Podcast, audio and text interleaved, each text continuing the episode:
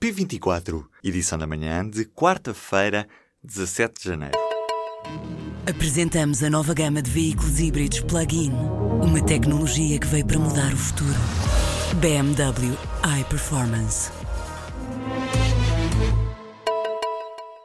Começou a aventura catalã de formar um governo presidido à distância por Carles Puigdemont.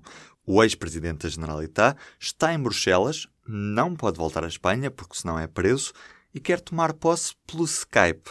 Os cidadãos e os socialistas do PSOE já anunciaram que vão recorrer ao Supremo Tribunal caso o Parlamento escolha Carles Puigdemont para presidente, intenção acordada pelos partidos independentistas que têm maioria no Parlamento.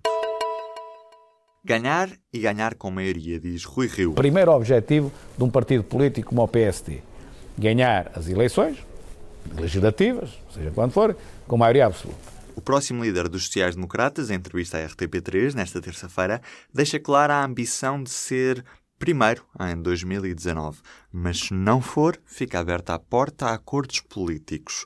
Rui Rio diz também não ser do PSD, mas sim do partido do Dr. Sá Carneiro. O Montepio recusou dar dados para a avaliação pedida pela Santa Casa. O auditor, a quem foi pedida a análise, o Aiton Bank, ainda não realizou esta análise aprofundada à Caixa Económica por não lhe ter sido facultada pela Associação Mutualista Montepio Geral parte da informação que solicitou. O provedor da Santa Casa, Edmundo Martinho, já disse que o estudo é peça-chave para tomar a decisão de entrar no capital do banco com uma participação de 10% pode ser um adeus definitivo aos sacos de plástico descartáveis na União Europeia. A estratégia europeia para os plásticos, numa economia circular, tem como objetivo alterar o modo de concepção, produção, uso e reciclagem de produtos de plástico fabricados na União. Até 2030, uma das metas é que todas as embalagens de plástico sejam recicláveis. É um alerta da Quercus, o novo material usado nas escolas para substituir o amianto, também é cancerígeno. O material escolhido para substituir as velhas placas de amianto é o poliuretano. O problema é que este material, para além de cancerígeno a curto prazo, é também ele altamente inflamável e da família do material utilizado no teto da Associação Recreativa que ardeu no Conselho de Tondela no passado fim de semana. O governo estima que existam ainda mais de 4 mil edifícios públicos com amianto que necessitam de intervenções para a sua remoção. Os sindicatos dos médicos deram dois meses para que o Ministério da Saúde apresente propostas para resolver os problemas do setor, senão, em cima da mesa está uma greve de três dias. Em causa estão temas como a passagem das 18 para as 12 horas de urgências semanais, a diminuição das horas extraordinárias obrigatórias por ano e a redução da lista de utentes por médico de família de 1.900 para 1.550, um número semelhante ao que já existia antes da crise.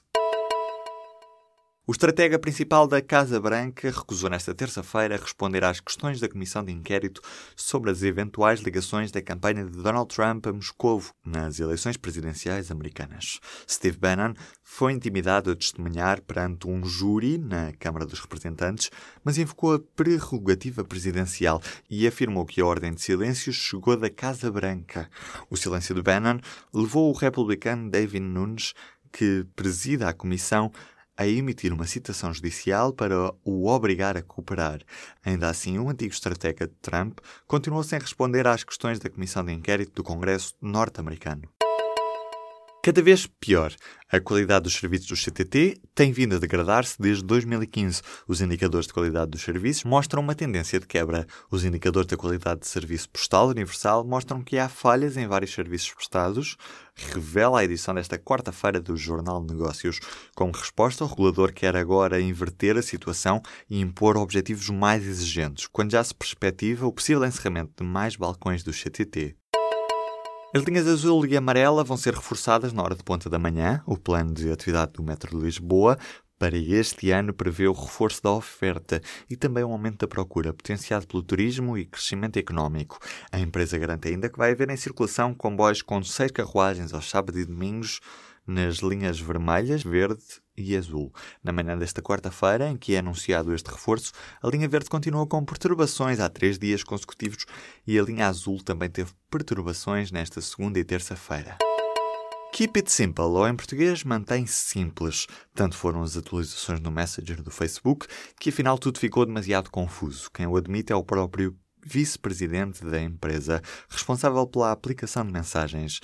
David Marcos refere que muitas das funcionalidades introduzidas nos últimos anos foram encontrando o seu espaço no mercado, mas outras nem tanto, e a plataforma ficou por isso muito confusa.